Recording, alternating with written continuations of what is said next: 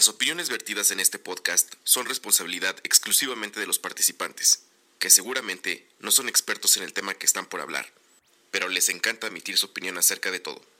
Y aunque estén equivocados, por eso se van a ser responsables de todo lo que digan. Come frutas y verduras. Nosotros significa sin ustedes. Nosotros el barrio. No, significa yo y otros. Y eso hace que se enfrente al ustedes o al ellos. ¿Qué los une? Que todos son multitud, o al menos no son la individualidad. Pero ¿cuál es la diferencia? Que en el nosotros estoy yo, Estás tú. estás tú, Estoy yo. bienvenido a nosotros el barrio.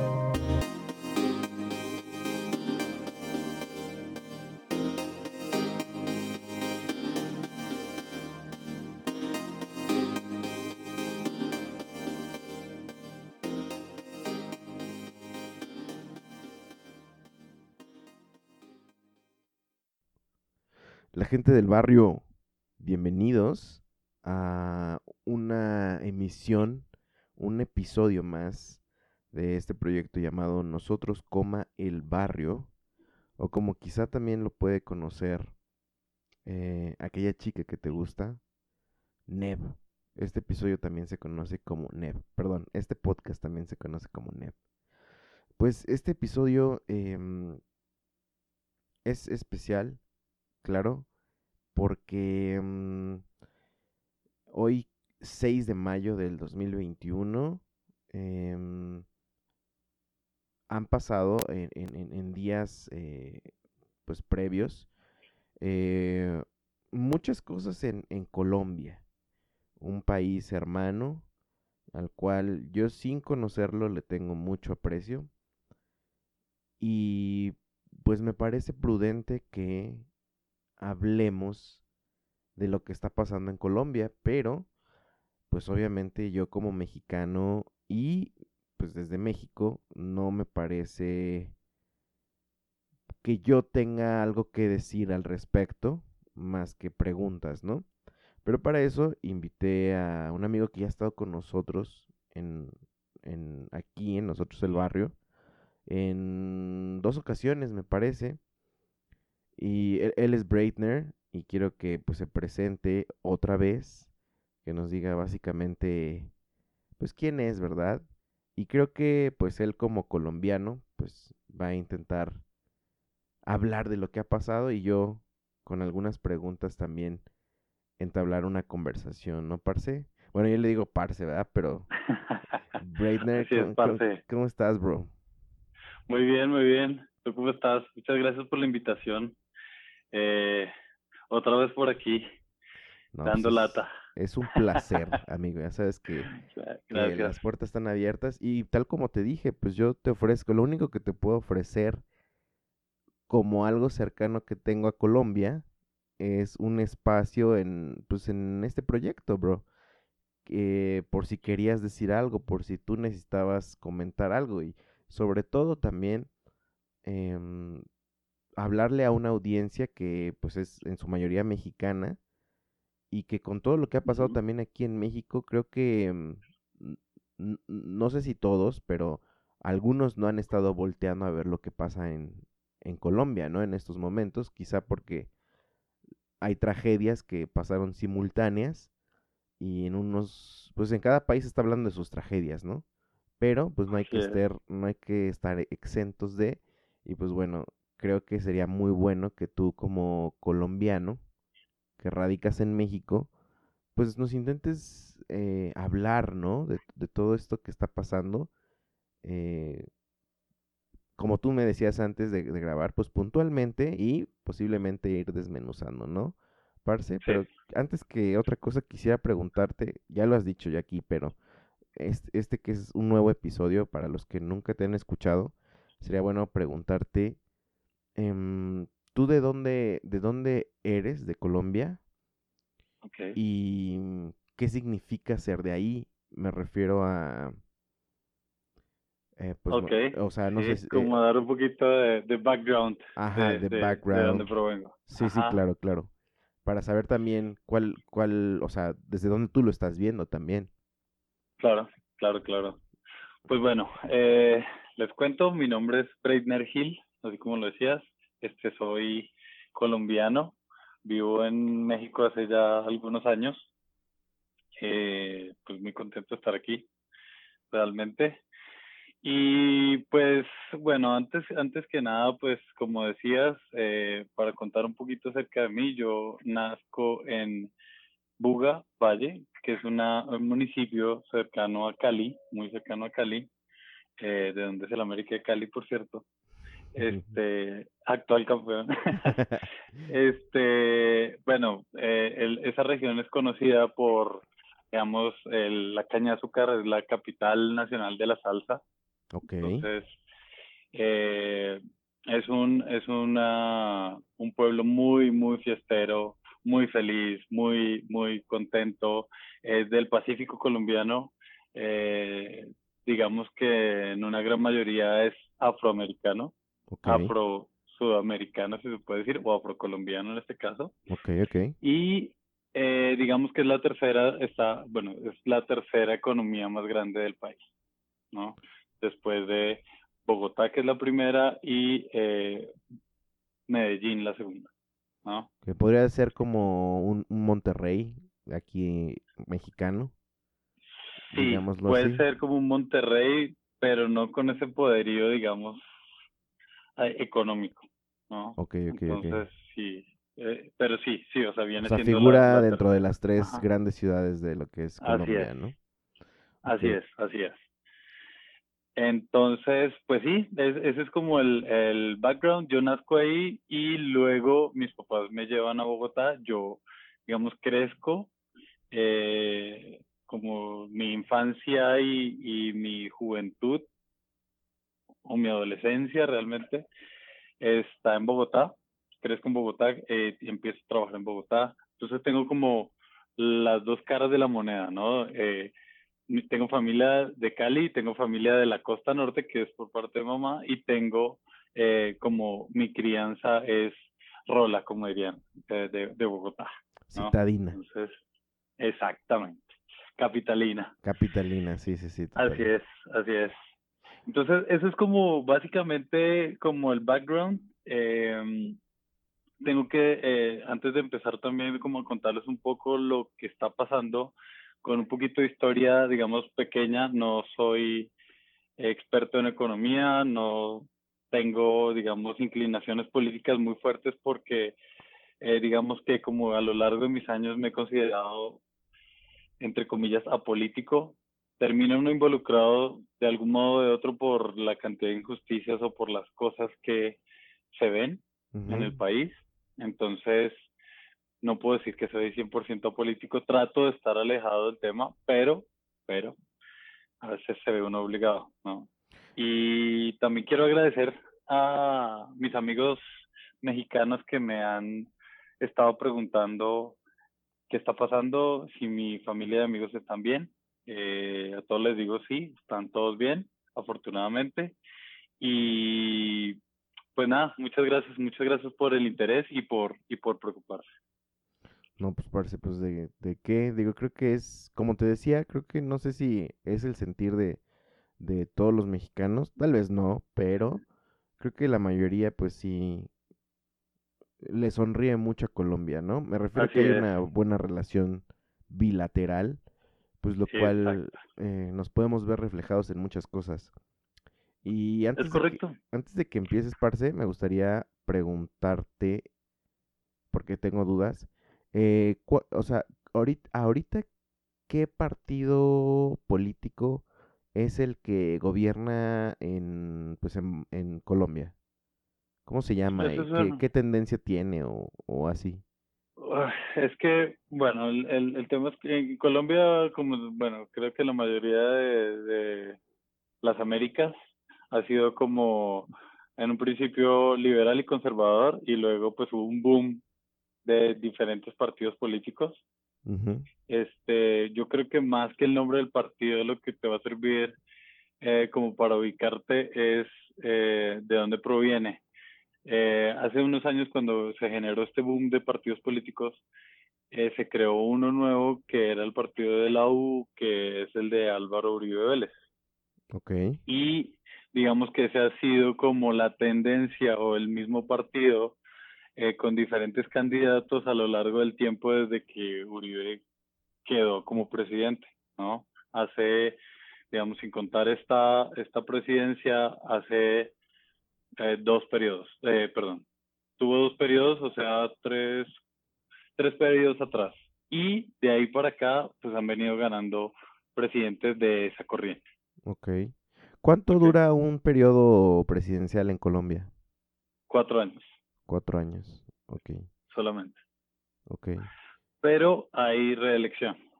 o sea, se puede reelegir inmediatamente. O sea, no, no tiene que pasar como un mandato diferente y después, o sea, puede ser... Es inmediato. Back to back, ok. Así es, así es.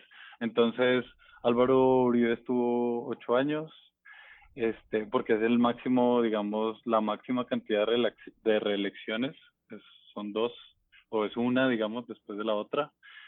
Eh, luego estuvo Santos, que es el famoso de la Tratado de Paz con las FARC. Ah, que ganó un premio Nobel. ocho años. Sí, así es. Ok, ok, sí, sí, sí, lo ubico. Ajá. Y ahorita está Duque, que es el también de la corriente de Álvaro Uribe. De hecho, dicen que es como eh, trabaja para, para Uribe. o sea, Uribe se, se, le, se le puede denominar que es el que ha estado detrás del telón después de su Master of the Puppets. Master of Puppets. Como lo que aquí en México hablan de, de Carlos Salinas, ¿no? Que no sé si lo has escuchado, si te ha tocado escucharlo, pero todo el mundo dice que después de que él salió, todos exactamente, el Master of Puppets, el, el maestro de, ah, la, de los hilos, siempre se dice que está detrás esa mente diabólica, ¿no? Pero no sé, bueno, en, el caso de, de Sí, es lo mismo, es lo mismo. ¿Pero cómo es que se llama el presidente, Parce, perdón? ¿Actual? ¿Me repites la pregunta, perdón? Perdón, eh, ¿cómo, se llama el, presidente actual? Ah, ah, ok, Iván Duque. Iván Duque, ah, ok, ok. Ajá, ese es el actual presidente. Entonces, bueno, básicamente eh, Duque pues apareció de la nada.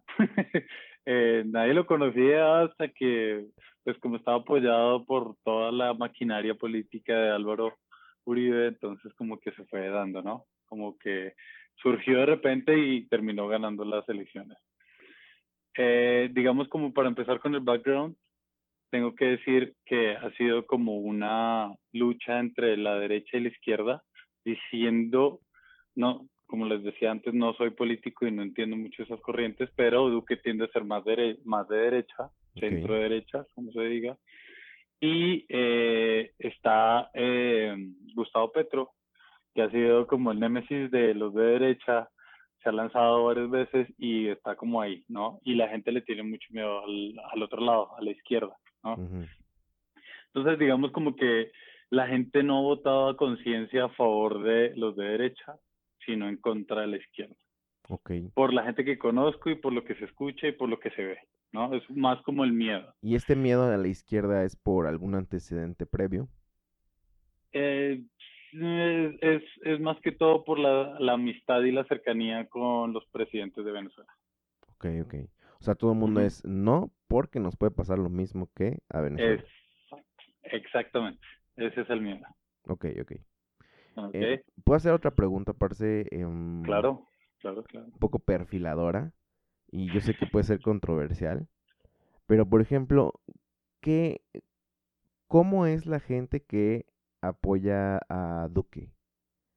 Em, ¿Sabes a lo que me refiero? O sea, ¿es la gente que puede salir a Estados Unidos a estudiar, digámoslo así? ¿O mm. es la gente más de pueblo, la clase trabajadora?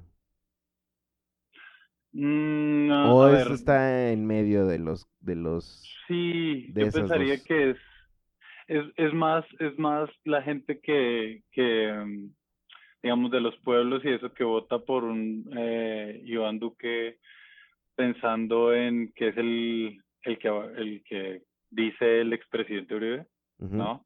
Porque Uribe tiene un, background un poco o, sí, la verdad está respaldado por unas unos datos un poco eh, difíciles en cuanto a que cuando tomó el poder realmente hizo cosas muy malas y disfrazó, digamos, todo y, y la economía tuvo una mejoría. Entonces se generó mucho trabajo, hubo mayor inversión extranjera en el país. Entonces para unos fue muy bueno. eh, de hecho atacó, él fue el que, eh, digamos, como que puso a la guerrilla contra las rejas, contra las cuerdas. Ok. Entonces, en los pueblos, eh, la gente no puede salir de, de las ciudades a irse a, por tierra a los pueblos, ¿no? Porque pues existía el miedo de que la guerrilla, los secuestros, todo lo demás. Y bueno, digamos que ahí Uribe fue el que como que se puso las pilas y, terminó atacando y poniendo contra las cuerdas, como decía, a la guerrilla y eh, eso generó mucha confianza en el pueblo, pero a su vez también hizo como justicia por su propia mano, como que obligaba mucho, eh, eh, eh, digamos como medio, sí, sí imponía mucho su ley. Muchos de, tengo que admitirlo, yo en un principio sentía que era muy bueno y luego cuando se empezaron a descubrir cosas y cosas, ya dije, "Uy, qué miedo, qué miedo todo lo que pasó, que no se sabía. Este, y, y bueno, digamos como que ha venido por esa línea. Entonces, la gente de los pueblos dice, ah, no, este fue el que nos quitó la guerrilla de encima. ¿No? Entonces, bueno, el que diga él, ese es. ¿No? Ahora otra gente de la ciudad dice, no, pues a mí me fue bien con la inversión extranjera, pues, no sé, mejorar mi negocio o incluso conseguir un trabajo tan bueno que me da no solo para vivir, sino para vivir bien y ese tipo de cosas. Entonces, está ahí como, como que sí, como que no, pero eh, al mismo tiempo, digamos como que el- la otra cara de la moneda, tengo que decirlo, o sea, así como lo pones, la gente que está más por el lado de Uribe sí es ese, ese tipo de personas que, que tienen cierto nivel eh, gracias a que sus ne- negocios mejoraron y eso, pero también hay gente de- del pueblo, ¿no? De los pueblos. O sea, digamos Y- que mm, Ajá. de medio a medio alto, alto. En su Eh, mayoría. Sí, digamos en las grandes ciudades, sí, pero tengo que admitir que en este momento eh, lo que se escucha no es bueno. O sea, ya la gente no está con, con estos personajes, ni con Iván. Duque, ni con... Ya, ya es como que ahorita la gente no sabe qué, no sabe para dónde. Entonces, puedo decir que está, que hay una polarización y no, es- no es por estatus, Ok, es perfecto. es más como por información. Pienso yo que el que está más desinformado es, es, es la población vulnerable, que es la gran mayoría. Vulnerable a que caigan en, en politiquería barata o La fake eh, news. o que- La fake news, exactamente, o que caiga también en, en esto de la de- demagogia y demás, o a la memoria, ¿no? Que recaiga en la memoria de la guerrilla desapareció prácticamente, bueno, no desapareció, pero los pusimos contra las cuerdas gracias a Uribe, luego llegó Santos, que era como primero apoyó a Uribe, después dijo no, yo la verdad quiero la paz y fue eh, lo que logró, ¿no? Pero digamos que eran como de la misma corriente Ok, él se fue saliendo, ¿no? Entonces, sí, no te puedo decir que sea por estatus social, no, no, no hay como una, una clara línea, ¿no? De estos son los de aquí, estos son los de acá, no. ok, entiendo. Ujú. Puedes encontrar gente muy millonaria, multimillonaria, eh, uribista, o puedes encontrar gente muy pobre, muy pobre, uribista. Ok, ok. Muy bien, parce. Pues ahora sí, ya teniendo ese como contexto, eh, ¿qué, qué pasó con, qué pasó? O sea, ¿qué, qué ha pasado y desde cuándo pasó? Em, Pues ahora sí, parce, los, el espacio es tuyo. Súper.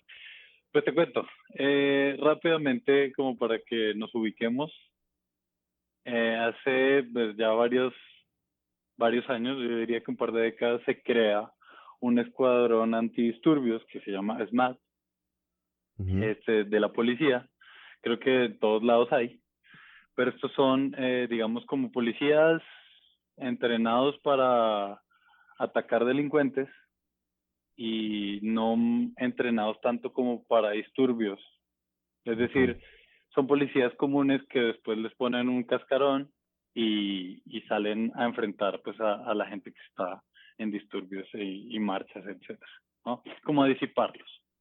Entonces, ahí como para que sepan, eso es el SMAT. Yo voy a mencionarlo varias veces. Eh, luego, eh, digamos que en 2019, siempre ha habido marchas y demás, pero en 2019 en específico, hubo unas marchas uh, de protesta por unos asesinatos de unos niños en un pueblo que, que al parecer cometió el ejército, el mismo ejército de Colombia. Entonces, la gente sale a las calles, eh, las marchas se ponen muy pesadas, el SMAT, este escuadrón que mencionaba, eh, ataca a la gente, de hecho muere un, un muchacho, un protestante en el eh, en la en, en, como en la, digamos como que no estaba, eh, en la manifestación estaba, pero digamos muy, muy pacífico el tema, bueno, sí, no falta el revoltoso y demás, pero le disparan en, a quemarropa y pues muere, ¿no? Entonces la gente salió a las calles, se puso muy, muy pesado, entonces prácticamente la gente tiene una mala imagen del, del policía, sobre todo del policía del SMAT. Okay por atacar al pueblo cuando estaba manifestándose. Luego, bueno, viene la pandemia, 2020. Eh, como en Sudamérica, Colombia es el tercer país más afectado, después de Brasil y Argentina. hay un mal manejo y el gobierno, el Estado se endeuda, ¿no? Para solventar todo el, el, el impacto económico que hay con, con, con la pandemia. Luego, entonces, como hay una deuda, eh, se incrementó como el 12% en un solo año, la deuda externa, eh, y se, digamos que de, esa deuda el 90% se está calculando que es a causa de la corrupción. Okay. entonces el gobierno que dice, no, ¿saben qué? Necesitamos hacer algo para recuperarnos económicamente. Entonces vamos a poner una reforma tributaria que consiste en, eh, digamos, como un plan de aumentar, de ponerle IVA a productos que no tenían IVA, como servicios fúnebres, como el, el huevo, la leche, todo eso. No tenía IVA y ahora pues le quieren poner el 19%. Quieren bajar el como el rango del, del salario para poder eh, presentar impuestos sobre la renta. O sea, poner un, unos, unos eh, impuestos para personas que antes no lo recibían. Entonces, básicamente es como un golpe a la clase media, ¿no? Porque sube el IVA, sube la canasta familiar, se le pone un impuesto de la renta más agresivo a las personas que ganan menos. Y aparte, eh, creo que parte de la estrategia es como quitarle ese, ese beneficio que tienen los ganaderos y los agricultores, que tienen que todo lo que se gastan es exento de, IVA. Se lo, se lo van a poner, o, ese es el plan de la reforma, era el plan de la reforma.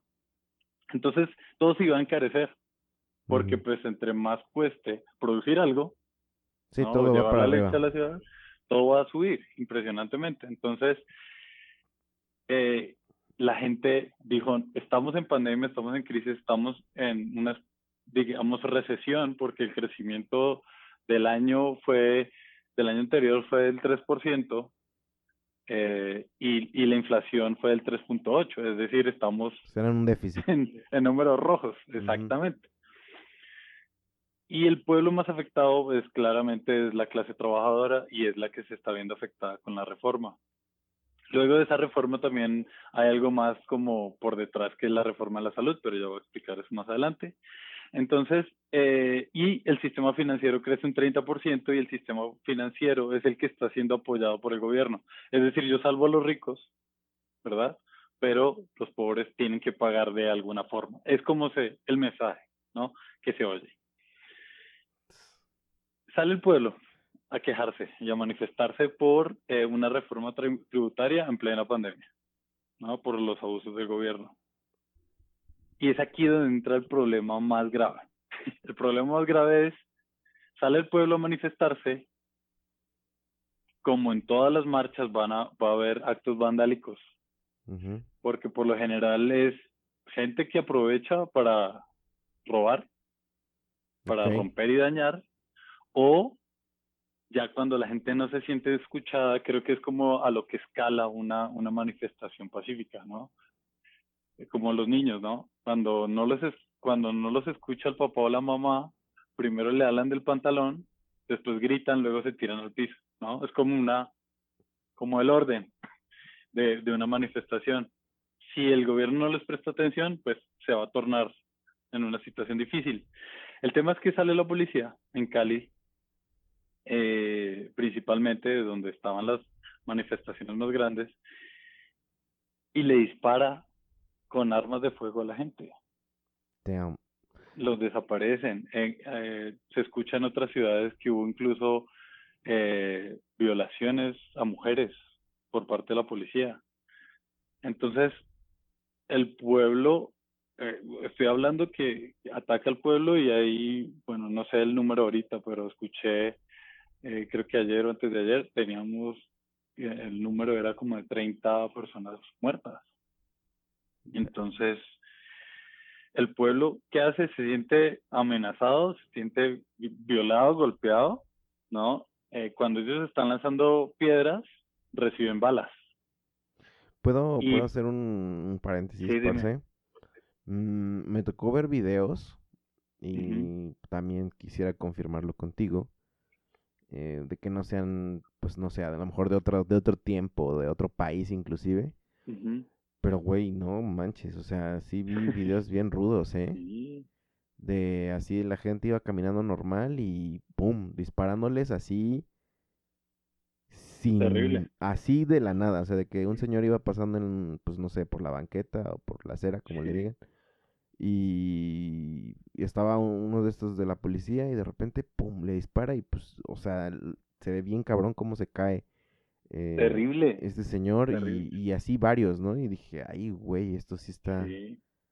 Está, está pesado porque normalmente, eh, bueno, también es este polarizar, pero a, a veces este, e- esas imágenes se ven cuando el otro lado también está atacando, ¿no? Pero Claro. estas imágenes son más impactantes porque las personas no están haciendo pues nada, güey, y de repente les Al menos en es- ese momento, Ajá, al no. menos en ese momento. Exacto. Está cabrón, exacto. ese se ve bien cabrón. Ajá. Perdón, parce. Sí, y no, no, y, y tienes razón, o sea, se ven cosas como esa en donde va un- una persona caminando le dispara, ¿no? O ah, vi otro en donde las personas están con una bandera detrás como una barrera, unas personas, y están pues gritando sus arengas, ¿no? Normal. Pero en una, de un momento a otro saca un, policía estos del SMAT y dispara sus balas, su bala de goma, así a la gente sin que realmente estuviesen viéndose afectados o, o estuvieran en un enfrentamiento. Entonces, sí pasó que seguramente eh, es, es, una, es, es una cadena de violencia, ¿no? El policía se supone que está para proteger al pueblo, Claro, porque es ¿verdad? parte del pueblo. es parte del pueblo. Ajá. Este, pero los policías que están en esas marchas y eso son entrenados para, como decía al principio, atacar un delincuente, un ladrón, un asesino, un violador. Y ellos, el entrenamiento lo digo porque yo presté servicio en, en la policía, servicio militar. El entrenamiento es ese, el entrenamiento es el el enemigo es el que el comandante diga, el que el jefe de las Fuerzas Armadas diga, ¿no? Mm, Entonces, si el, si este que está marchando es mi enemigo hoy, esa, eh, el entrenamiento es tan, tan, tan fuerte, de verdad, que si Ujú. te cambian el chip, como en Black Mirror, el, el, el de las ratas, ¿El de las cucarachas? ala, está... eh, ¿eran cucarachas? Sí, eran cucarachas. Bueno, no, ese es. Que, que como que veías a través de un lente y veías otra cosa y era el enemigo y realmente era alguien como tú. Uf, bueno, no, qué, es- qué mensajazo ahí. eh. es, es lo mismo, es lo mismo. Y te lo digo porque cuando, cuando haces servicio militar te meten tantas cosas en la cabeza como que eh, eh, un hombre de verdad no, no sé, no llora, no se queja, no le da hambre, no le dan ganas de ir al baño, este, eh, si ve una amenaza la ataca, ese tipo de cosas, ¿no? y, ¿no? y no estoy generalizando, digamos que eh, en muchos de los casos los, los comandantes, como que era como el, el, el, como la batuta, ¿no? Es, esto es lo que hay que hacer. Y muchos otros no eran de ese estilo, pero, pero al final te queda porque tienes que ser el más fuerte, ¿no? Eres el que tiene algo de poder. Eres el que de pronto puede imponer su ley en algún momento. Con la fuerza. Entonces, en, eh, digo, esta, estas fuerzas, eh, como el SMAT, deberían ser entrenadas, pero no como desde un punto de vista como ataque delincuencial a, la delincuencia, perdón, sino más bien como unas personas que pretenden dispersar marchas de algún modo, pacíficamente. O sea, básicamente, en vez de ser unos killers, que sean más mediadores. Exacto, exacto. O, o que eviten, ¿no? que, que, que pasen cosas extrañas, es decir, si, si ya están entrando a robar algo, pues que agarren esos tres o cuatro, igual va a haber enfrentamientos, pero van a ser justificados por, ¿no? Eh, porque están defendiendo. Sí, algo que ya, eh, ya ni siquiera va con el propósito de la marcha, ¿no? Ah, o de la manifestación, por, por, así decirlo. Exacto, exacto. entonces, ahí yo lo veo como más eh, de ese lado, como, como que esa es mi posición, digamos, ¿no? Pienso que se desata una cadena de violencia en donde hay buenos y malos de lado y lado. Es decir, hay policías que de verdad están haciendo su trabajo y están tratando de mediar y están tratando de, de llevársela bien con el pueblo porque entienden. Algunos he escuchado que han renunciado porque no quieren atacar a su propio pueblo. Entonces hay buenos y malos.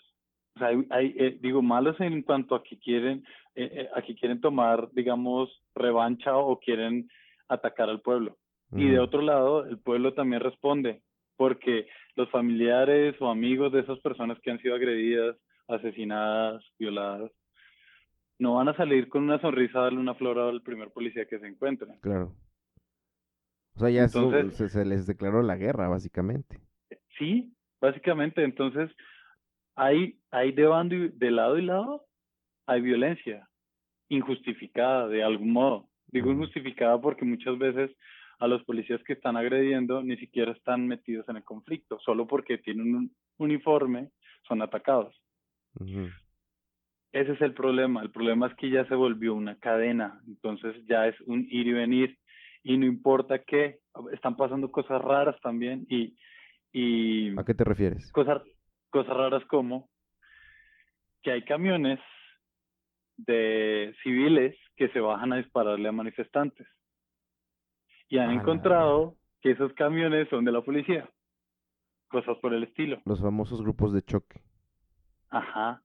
Eh, hay otro, hay otro, hay un video por ahí rondando también. Ese no estoy seguro si es actual o de antes, pero sé que es en Colombia, en donde muestran como en una estación de policía, cómo liberan, cómo se, se escapan unos presos, se escapan entre comillas, corriendo delante de los policías. muchas veces dicen que lo hacen para que ellos mismos generen ese caos, las personas que salen de la cárcel, generen caos dentro de la población, ¿no? Y, y culpan al, a, a los manifestantes, al, al que está marchando. Y se justifique el ataque.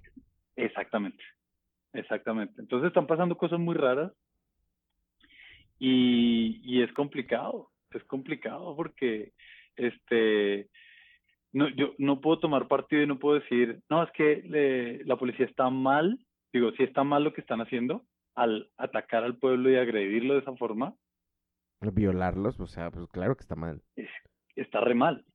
Pero lo que estoy, a lo que voy es, ¿en qué punto no puedo defender tampoco al, a, a, al, a la parte de los del, digamos, no manifestantes, porque yo quiero pensar que los manifestantes están haciéndolo, digamos, en su legítimo derecho y están haciéndolo pacíficamente, sino aquellos desadaptados o violentos que están metidos ahí, que están atacando en contra. Entonces se volvió un ir y venir, un ir y venir y se volvió una cadena.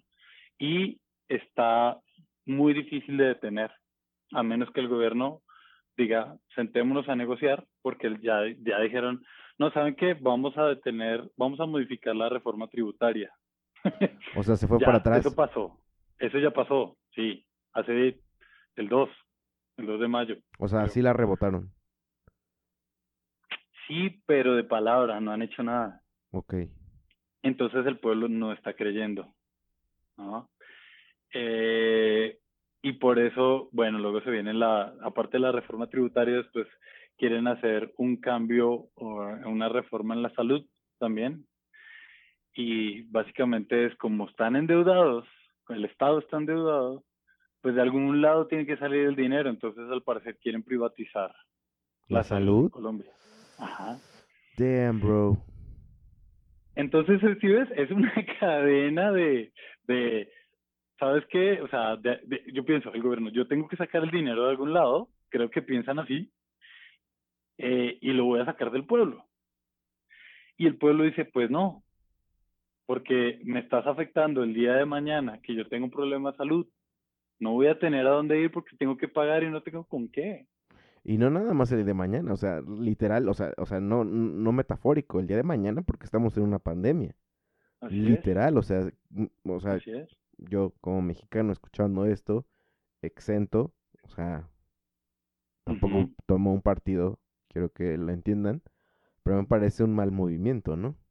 O sea, en el momento movimiento... menos indicado. Correcto, correcto. Es, es, no sé a quién se le ocurrió la genial idea, pero pues no, o sea, ya sé de quién es tan genial.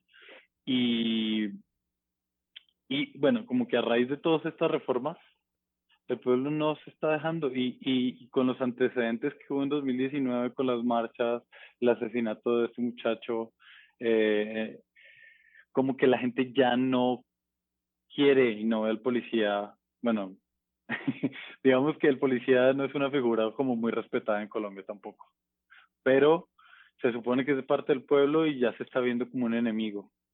Y, y, y, y, y pienso yo que en parte hacen su trabajo, los que lo hacen bien. Eh, la gente en su manifestación tiene, está en todo su derecho, pero el, el, el, el gobierno es el que tiene que, pienso yo, tomar cartas en el asunto y decir, ¿saben qué? Sentémonos y hablemos. ¿no? Pero ¿quién hablaría? Al pueblo. El, el, mismo presidente. ¿Con quién? con eh, los voceros de eh, los jóvenes, los voceros de los diferentes, digamos, sindicatos y demás, que, que, que digamos los líderes sindicales eh, yo los dejaría un poco de lado. Ahora yo pienso que los que están liderando todo el tema son los jóvenes en Colombia, eh, porque se están informando mucho, están entendiendo mucho el tema político. Y me parece que es bueno porque pueden tomar decisiones inteligentes para elecciones futuras. Eso es lo que necesitamos como, como en el país, porque realmente se toman decisiones o se elige al menos peor, pero no se basan en, ah, no sé, en datos concretos, documentación, nada. Mm. Es simplemente feelings. Ya, ya. Exacto. Eh, digo, como sentimientos, ¿no? Como como a mí me da este mejor espina, ¿no? Que este. Pero pues realmente nadie sabe. Nadie sabe. Y, y pienso yo que ahorita, en este momento se necesita un ente internacional que entre a mediar. Parce, tengo unas preguntas que aquí anoté. Antes de que se me olviden, parce. Ok, dale. Una parte de la, de la gente que está, o que también se está escuchando mucho, eh, y, dentro de esas cosas raras que tú mencionas que están pasando, eh, se habla de que están censurando, ¿no? Que están cortando, bueno, esto es lo que yo escuché, Parce, no, tú, tú me vas a decir si, ¿qué es lo que sabes tú? Ok. Que están cortando el internet que mm, obviamente los medios están pues como ocultando muchas cosas para la prensa internacional Eh, hoy estaba, o sea, leí, la verdad no sé, fue, ya sabes que estaba scrolleando ahí, no sé ni en, no sé si era en Twitter o en Facebook, no me acuerdo.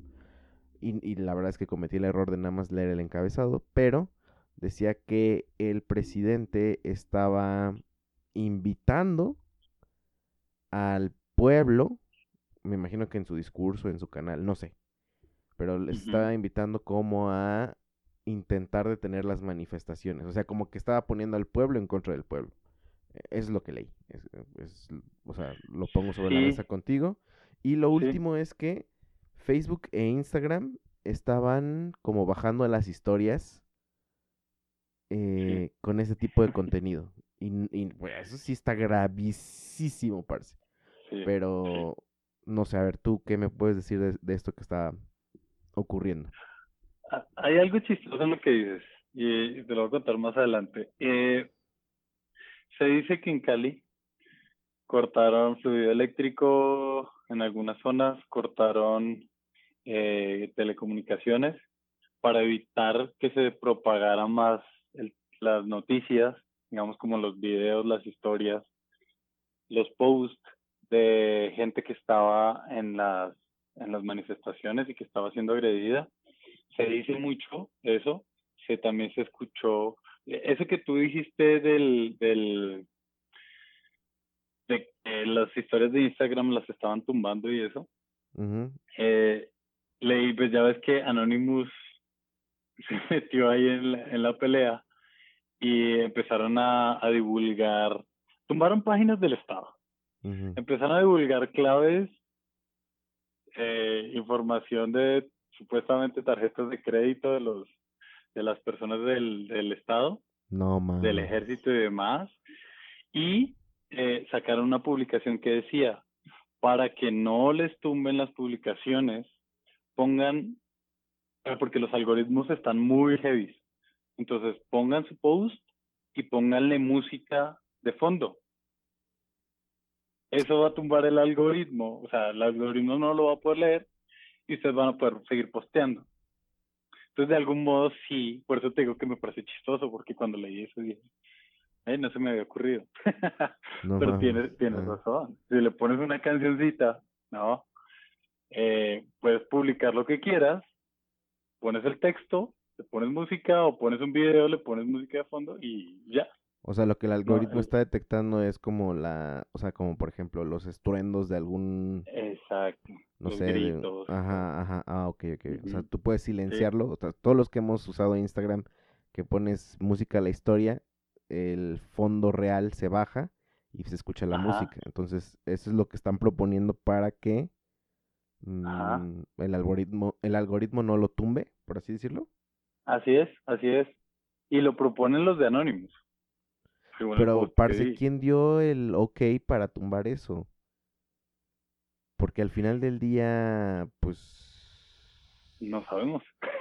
Pues, o sea, Facebook... Zuckerberg está involucrado. ¿Qué está pasando?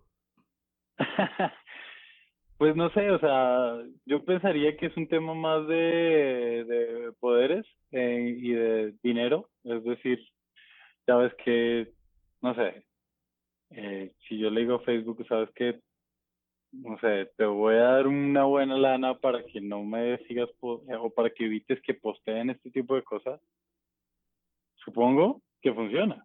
Porque pues también hay, hay nexos con los partidos políticos y ya ves todo lo que ha pasado, ¿no? Con la manipulación de la información y todo eso. Entonces, de algún modo pienso que es un negocio y que ah, es, puede ser parte del negocio. Pero qué grave, ¿no? Sí, sí, sí, sí. Porque están escribiendo otra historia, güey, o sea. Claro, claro, claro, claro. Y, y es como, bueno, ahorita estamos viendo redes sociales que son públicas y abiertas, entre comillas, ¿no? Pero pues ya ves que en Venezuela, por ejemplo, el Internet lo bloquean no puedes entrar a muchas páginas o no puedes decir cosas y si dices algo te, te ubican. Entonces es como, digamos, una represión del pueblo a través de los, de, porque ellos, al gobierno no le conviene, no le conviene que, que internacionalmente se sepa. De hecho, creo que leí hoy que Estados Unidos eh, le quitó el apoyo militar a Colombia por lo que estaba pasando. Entonces ya hay repercusiones políticas internacionales. Ya la ONU se pronunció, la, Unión Europea, ya tienen que parar, tienen que parar. Y, y, y, digamos que mucha gente criticaba el hecho de, ay, pero ¿por qué postean tanto de Colombia? Que, que para qué sirve, eso no sirve de nada, no qué, que la bandera al revés, bueno, un montón de cosas. Mm. Y resulta que sí, porque hace ruido, ¿no? Y es un ruido que se propaga y se propaga a nivel mundial. Y, y gracias a eso, entes internacionales se dieron cuenta los, de los derechos humanos y dijeron, hey, ¿qué, ¿qué, está pasando? Hey, Colombia tiene que controlar a sus fuerzas, no mm. pueden agredir al pueblo. Entonces, sí, sí surte efecto. ¿Y, y, y, sí le han bajado? O sea, hoy 6 de mayo, ¿cómo, ¿cómo están las cosas? Este, pues yo lo que escucho es como que eh, hoy los videos que vi y eso, es que está, está muy difícil también saber al día, ¿no? Lo que está pasando. Porque ya ves que postean videos, videos y no sabes si fue hace una hora o si de verdad fue hace un, de dos días, tres, cuatro. Pero eso de los camiones llenos de policías, eh, perdón, de civiles o policías vestidos de civiles en teoría, atacando el pueblo, los vi hoy. Mm. Se me hizo gravísimo, o sea, gravísimo. Y, y por eso digo, les interesa, sea, si se camuflan como civiles para atacar al pueblo es porque no les conviene que vean, los vean como policías afuera, ¿no? Pero se descubrió que sí son, entonces al final eso va a terminar repercutiendo eh, en, en, en, en, como en la visión internacional, la visibilidad. Y, en un coraje colectivo interno, güey, o sea. Además, se está alimentando esa cadena de violencia que digo. Y por ejemplo, tú hablas con gente, tus, tu familia, no sé, eh, ellos, o sea, ¿qué te dicen? Eh, a ellos les, o sea, ¿cómo decirlo? ¿Están, en, ¿Están cerca de la zona de conflicto o lo que se ve está más, no sé, centralizado en la capital o, o sea... Sí están cerca, sí están cerca, pero digamos, o sea, pero es, hay, hay, diferentes zonas en la ciudad porque lo que hacen los manifestantes es que dispersan las marchas para que precisamente la policía no pueda llegar a, a, digamos, como a, atacar, ¿no? A una sola línea de manifestantes, sino que son muchos. Entonces, está muy difícil para la policía. Y por ejemplo, por ahí, por eso lo hace. pero en, en general en todo el país, ¿está igual en todo el país o solamente es una ciudad las imágenes de las que estamos viendo? Por ejemplo, aquí en México ves que pues los movimientos políticos y sociales más fuertes siempre son en Ciudad de México. Y por ejemplo, gente en Zacatecas, es un decir, amigos. Sí. O en Oaxaca, o en Campeche, en esos momentos pues están súper tranquilos, ¿no? O sea, no, no hay tanto pedo. Pero como los más media están en, en la capital, pues pareciera que está pasando en todo el país. Y no, tú lo, tú lo ves aquí en Guadalajara, que aquí también la gente, o sea, sí, sí hay un sector, pero realmente no, no está tan cañón como en Ciudad de México. Y mi pregunta es, todos esos ataques, todo eso que estamos viendo como foráneos, ¿es en todo el país o es una sola ciudad donde está pasando todo esto? Este está más generalizado, digamos. Este, estas manifestaciones están focalizadas, bueno, empezaron como muy fuerte en Cali, luego en Bogotá. Hoy escuché que hubo, quemaron eh, algo del metro de Medellín. Eh, escuché que hay manifestaciones en Barranquilla. Hay, hay diferentes, eh, yo pensaría que es a nivel nacional, se puede decir. Si ya ves que son más cuatro ciudades o más, ya se puede decir que es el país completo. No mames. Eh, y, sí, sí, estoy hablando de que Barranquilla está bien al norte, Cali es el sur del país, Pacífico Sur, eh, Bogotá es el centro y digamos un poco más arriba está Medellín. Entonces pienso yo que es como donde más se concentra población en el país, es en esa zona. Entonces sí, es a nivel nacional eh, mis familiares y amigos están seguros porque no están manifestando, tienen mucho miedo. Claro. Y pues no, eh, las conversaciones con los que he tenido es, hey, mantente a salvo, trata de evitar, ¿no? Mm, Cualquier, de estar por ahí, cualquier marcha o lo que sea. Eh, pero sí, sí, sí, sí, he escuchado, he escuchado que tú vas a, en tu camión hacia alguna parte y los bajan los manifestantes, entonces da mucho miedo porque no sabes en qué momento llega la policía y te toman como parte del, de, de todos los que están ahí involucrados y, y, y llevas de, de, de- decimos nosotros, llevas del bulto, quiere decir como que a ti también te atacan por estar ahí.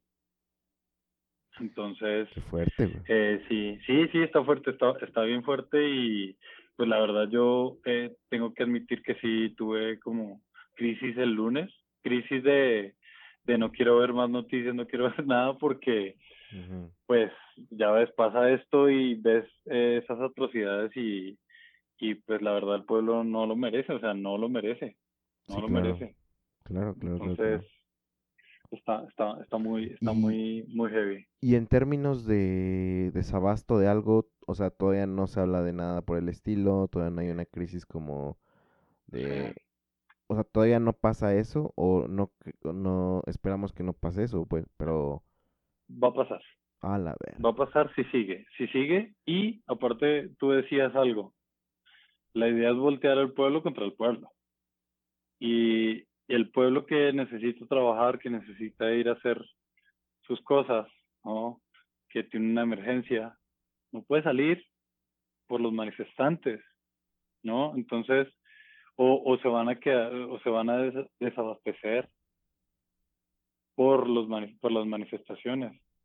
Entonces va a haber una otro otro otro de los que están a favor y en contra porque se están viendo afectados, entonces la gente se va a ir contra la gente.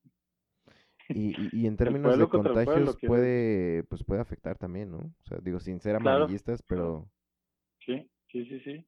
Y la situación está fea allá. O sea, está fea en cuanto a, a- a- al tema del COVID porque, bueno, es como todo, ¿no? Los, los picos que hay de cambios de clima, eh, allá está pasando que entraron, llegaron las lluvias y pues ya todas las enfermedades respiratorias aumentan, se incrementa el contagio y pues el COVID está en auge, entonces pues hubo más contagios y ahorita está bien complicada la situación.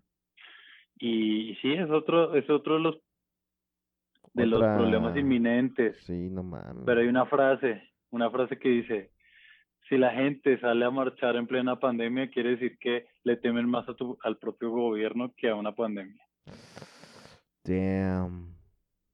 Y Así tienen está. razón, güey, sí tienen razón. razón. Así es, así es. Uy, qué fuerte, parce. Sí, sí, sí, sí. Y esa es la historia hasta el momento. Digamos que yo, pues, la verdad me, me, pues, me preocupo mucho por, por la gente sobre todo y porque, pues, los inocentes no tengan que, por qué pagar los platos rotos de otros o por órdenes de otros, Ujú, sino que pienso que, que así como, como cuando no nos gusta algo, podemos decir, no me gusta y no quiero esto, no me parece. Eso es lo que está haciendo el pueblo y tiene todo su derecho, no lo tienen por qué callar a la fuerza. Sí, no tienen por qué matarlos, no tienen por qué Exacto. violarlos, no tienen por qué... Correcto. Oye, parce, y por ejemplo, tor- to- tor- o trayendo el tema acá, a, a México, mm, o no necesariamente a México, bueno, fuera de Colombia. Em, Latinoamérica. sí, o el mundo en general. eh, Ok. Desde tu punto de vista,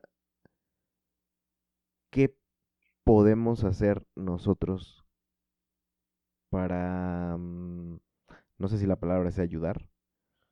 Mm, ¿Qué se puede hacer desde aquí de México? Porque tú- me imagino que has visto muchos, muchos mexicanos están poniendo el Fuerza Colombia, el Ánimo Colombia, como pasa con muchos eventos en, en el mundo, ¿no? Se, se incendia Notre Dame y todo el mundo pone Pray for Notre Dame. O sea, Sí. más por mame que por una conciencia social, ¿no? Pero, Sí. digo, ahorita no, no vamos a entrar en esos detalles, pero ¿qué podríamos hacer mm, es que no sé si la palabra es ayudar, bro, pero pues desde aquí en México, ¿qué podríamos, cómo podríamos ayudarlos, parce? Pues es que no sé cómo decirlo.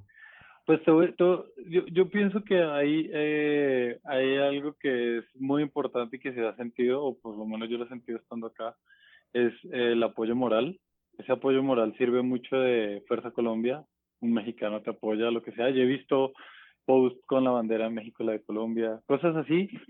Realmente es como decirle al pueblo, oigan, estamos con ustedes, ¿no?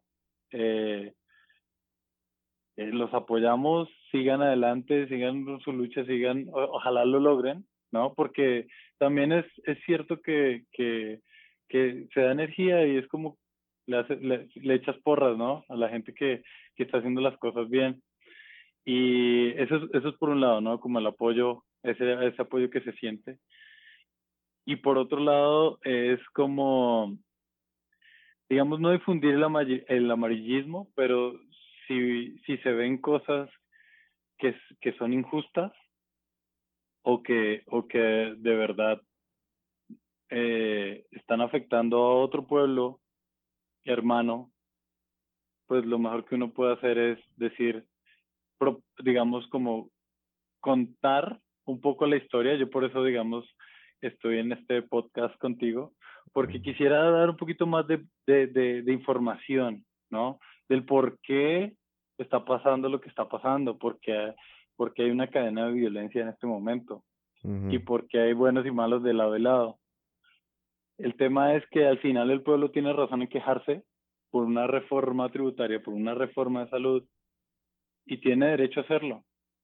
Y no puede ser atacado de esa forma. Entonces, pienso yo que, que como pueblos, como pueblos hermanos, cuando ha pasado esto con Venezuela, nosotros hemos dicho, oiga, alguien tiene que ayudar la, y la mejor forma es de tratar, no de opinar, sino de dar, de, de propagar la información, ojalá de, de gente que, que, que sea veraz, ¿no? Que dé información veraz, que, que trate de ser confiable, ¿no? De fuentes confiables, no de cualquier fuente. Pero es difícil, es difícil en este momento eh, incluso para mí, yo he publicado algunas cosas, pero cuando sé que tienen un enfoque, ¿no? De, de, informativo más que polarización, o sea. Exacto, exacto. Y, y, y que es al final el pueblo somos todos, el pueblo es la policía y el pueblo es el, los manifestantes.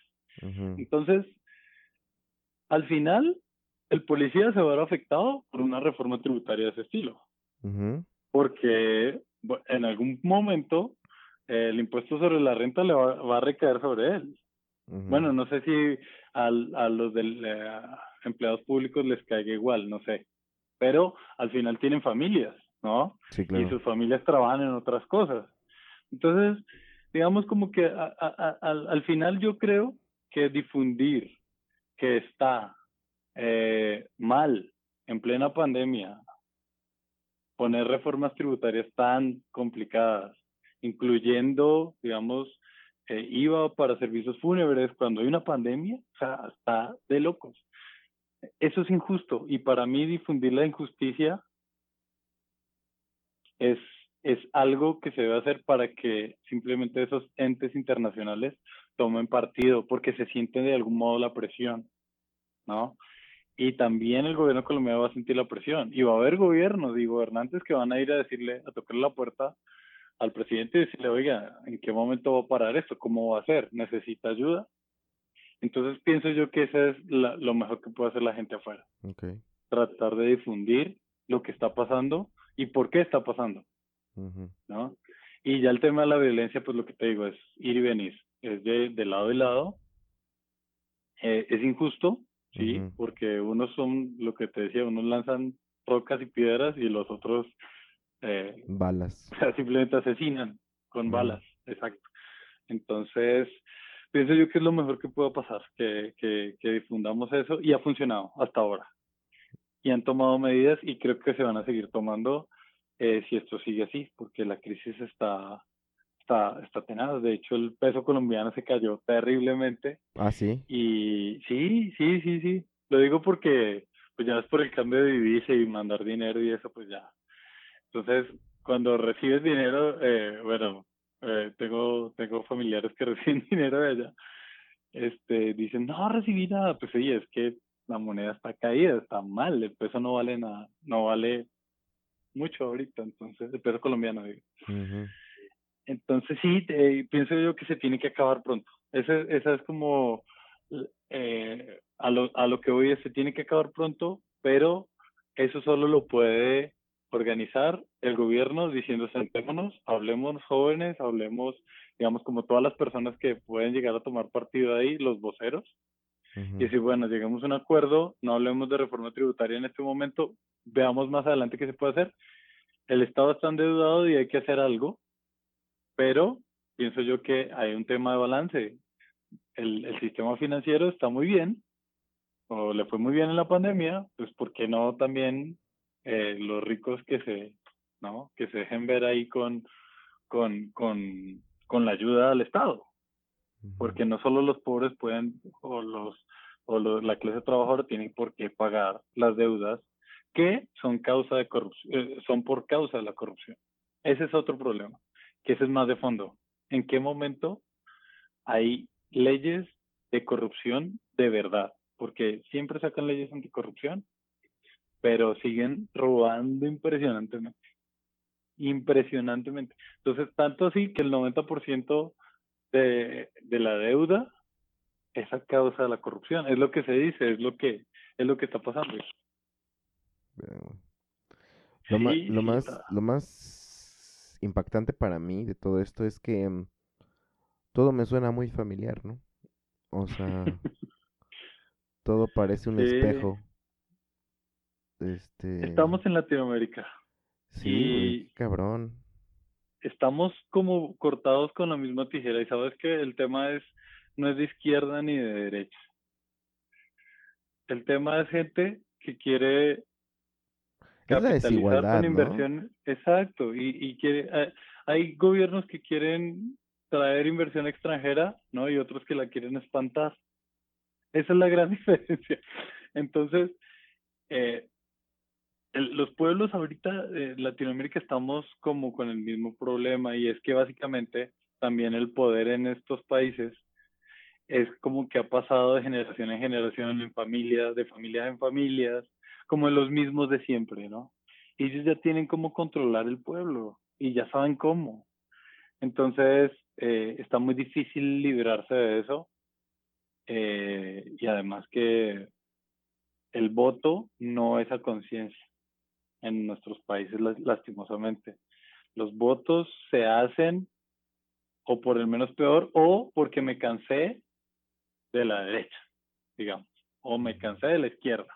Entonces, necesitamos un cambio, pero no es un cambio real. Lo que se requiere realmente es gente seria que tenga buenas propuestas y que se estudien, ¿no? Que sean viables, porque se promete mucho, pero se prometen cosas que son inviables, que no son posibles, y la gente pues termina creyendo, ¿no?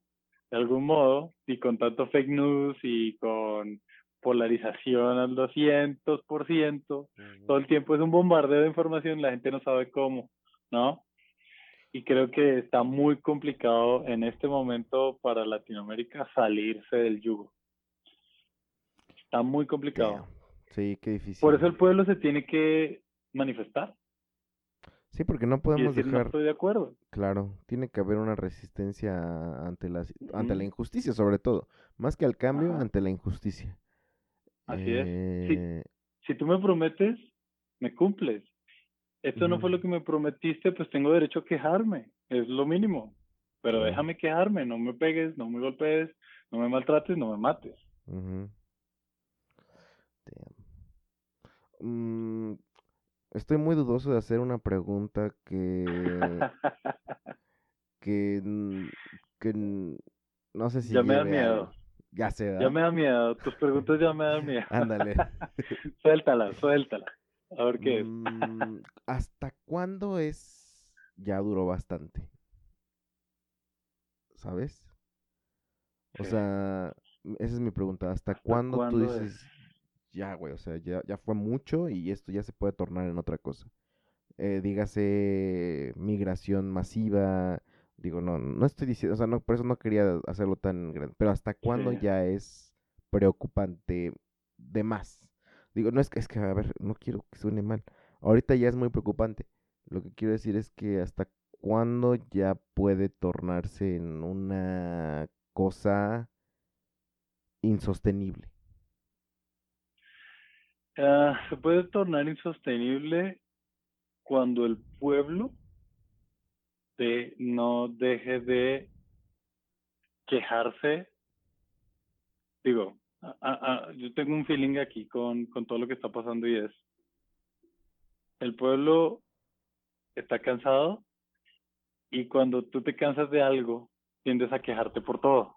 Entonces, hoy fue la reforma, mañana va a ser otra cosa, pero el día de mañana puede que el gobierno tenga que tomar una acción que esté correcta, que el pueblo vuelva a salir, ¿no? Mm. Y vuelva, y por todo, y por todo, y ya se vuelva como un ciclo de, de estos contra los otros, y ya no se pueda controlar internamente y tenga que, pienso yo, eh, en, eh, llegar a una guerra civil o cosas por el estilo, que eso sería terrible. Entonces, pienso yo que, que el, el, el, ese es uno, ¿no? Es como el, un síntoma. Un síntoma es, te empiezas a quejar de todo, de cualquier cosa, sea bueno, sea malo. El pueblo se empieza a quejar de lo que es bueno y de lo que es malo, porque no diferencian y todo, siempre se sienten atacados. Eso es lo que me da miedo. Uno. Y dos, yo pensaría que eso que mencionabas de la migración ya ha estado pasando en Colombia y en, y en países de Latinoamérica mucho. O sea, se van a otros países simplemente, o sea, voy a, voy a poner un ejemplo. Hace 20 años, yo me acuerdo los amigos de mis primos, tíos y todo, todos vivían en, en Colombia felices, ¿no? O sea, a pesar de que había violencia y demás, pero no existía una, una migración masiva. Hoy en día yo puedo decir que muchos de mis amigos ya viven afuera del país y no quieren volver.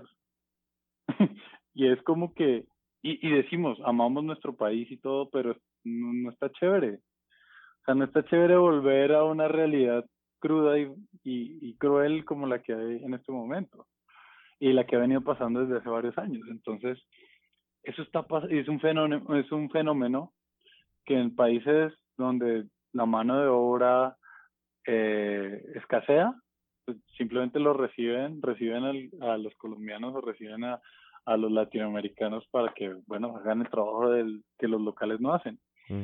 Y eso se está viendo y se está viendo más y más y más y más. Y lo que te digo, mucha gente que conozco ya está fuera del país y se quieren llevar a sus familias y demás. Entonces, ¿en qué momento la fuerza trabajadora o la fuerza del país se debilita tanto que el país cae en una crisis económica grave? Y ese es otro indicador, ¿no? Las crisis económicas pueden hacer que esto caiga terrible. ¿Y cuántos años puede vivir un país en crisis económica? Pues todos, porque al final los pobres son los que se mueren y simplemente entran a ser parte de una estadística. Esa es la triste realidad, ¿no? Entonces, sí, hay varios indicadores. Para mí esos dos son como los principales. Pues parece hay que estar ah, al pendiente. Em, yo este espacio te lo sigo dejando abierto para cuando quieras y sientas la necesidad de pues de comunicar algo que a lo mejor sí eh, podemos difundir desde acá, ¿no? O sea, obviamente tú, este audio, ojalá que se escuche en Colombia y que sepan que aquí en México estamos, pues también, aún con, con, las tragedias que suceden en nuestro país a diario, pues estamos con un ojo también allá a ver qué onda y, y saber que nos identificamos, güey, porque pasa lo mismo acá. Sí, sí, sí, sí pasa y sabes que te agradezco mucho por el, por el espacio y por el apoyo. Realmente es como, a veces es frustrante no poder hacer nada. Eh, lo único que pensaría yo y diría para los ciudadanos de tanto de aquí como de allá es lo mejor que podemos hacer es eh, educar a las futuras generaciones de una forma que tengan un pensamiento crítico, eh, que, que sepan que está, que está bien y que está mal, de pronto empaparse un poquito de los temas sociales para entender un poco más y tomar mejores decisiones basados en, en información, en hechos, en datos. Eso pienso yo que es la, la forma más responsable de responder a este tipo de cosas y que pienso yo que los jóvenes son los que tenemos herramientas para poder modificar el futuro, mm. ¿No? De nuestros países en Latinoamérica sobre todo.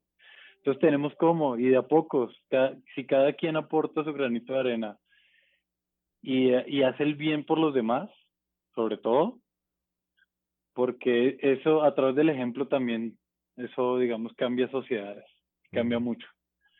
Y el mal ejemplo también se propaga, entonces mejor que sea por el lado bueno, ¿no? Y que propagar ese buen mensaje, el buen ejemplo, tratar de ayudar al otro, pensar en el otro, dejar de ser tan individualistas.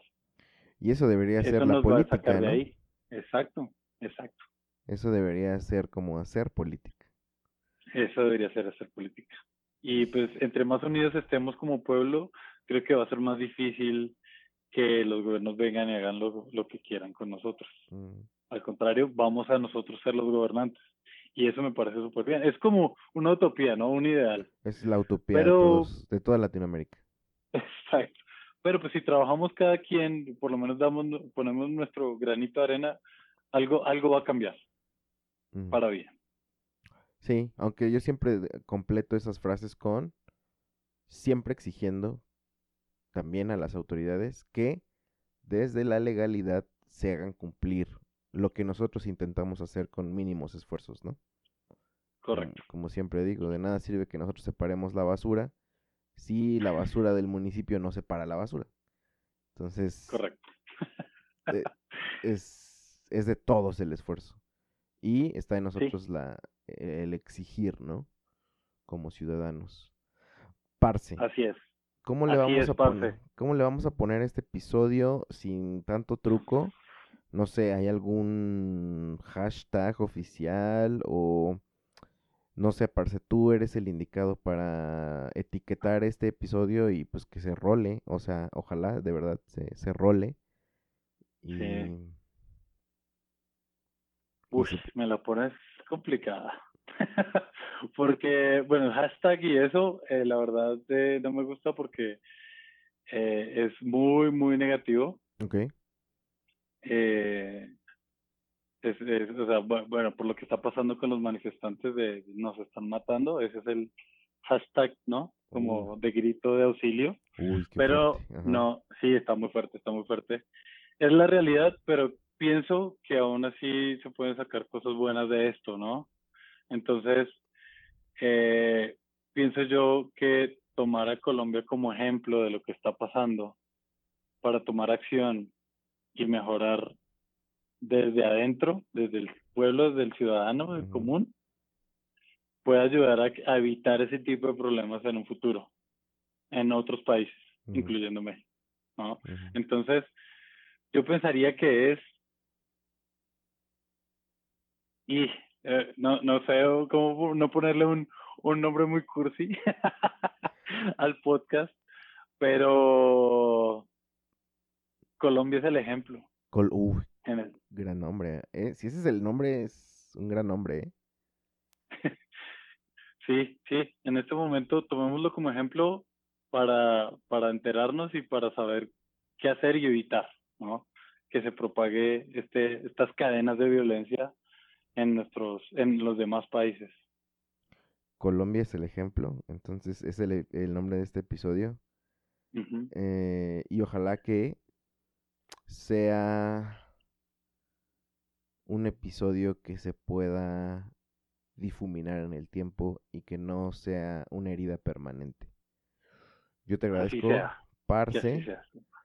Te agradezco tu tiempo, eh, las palabras, Parce, y este, pues estamos al pendiente, estamos al pendiente de pues de lo que vaya pasando y este Ay, parce, pues si hay alguna otra cosa en las que podamos ayudar, esperamos que también nuestro país pueda responder aún en sus tragedias, ¿verdad?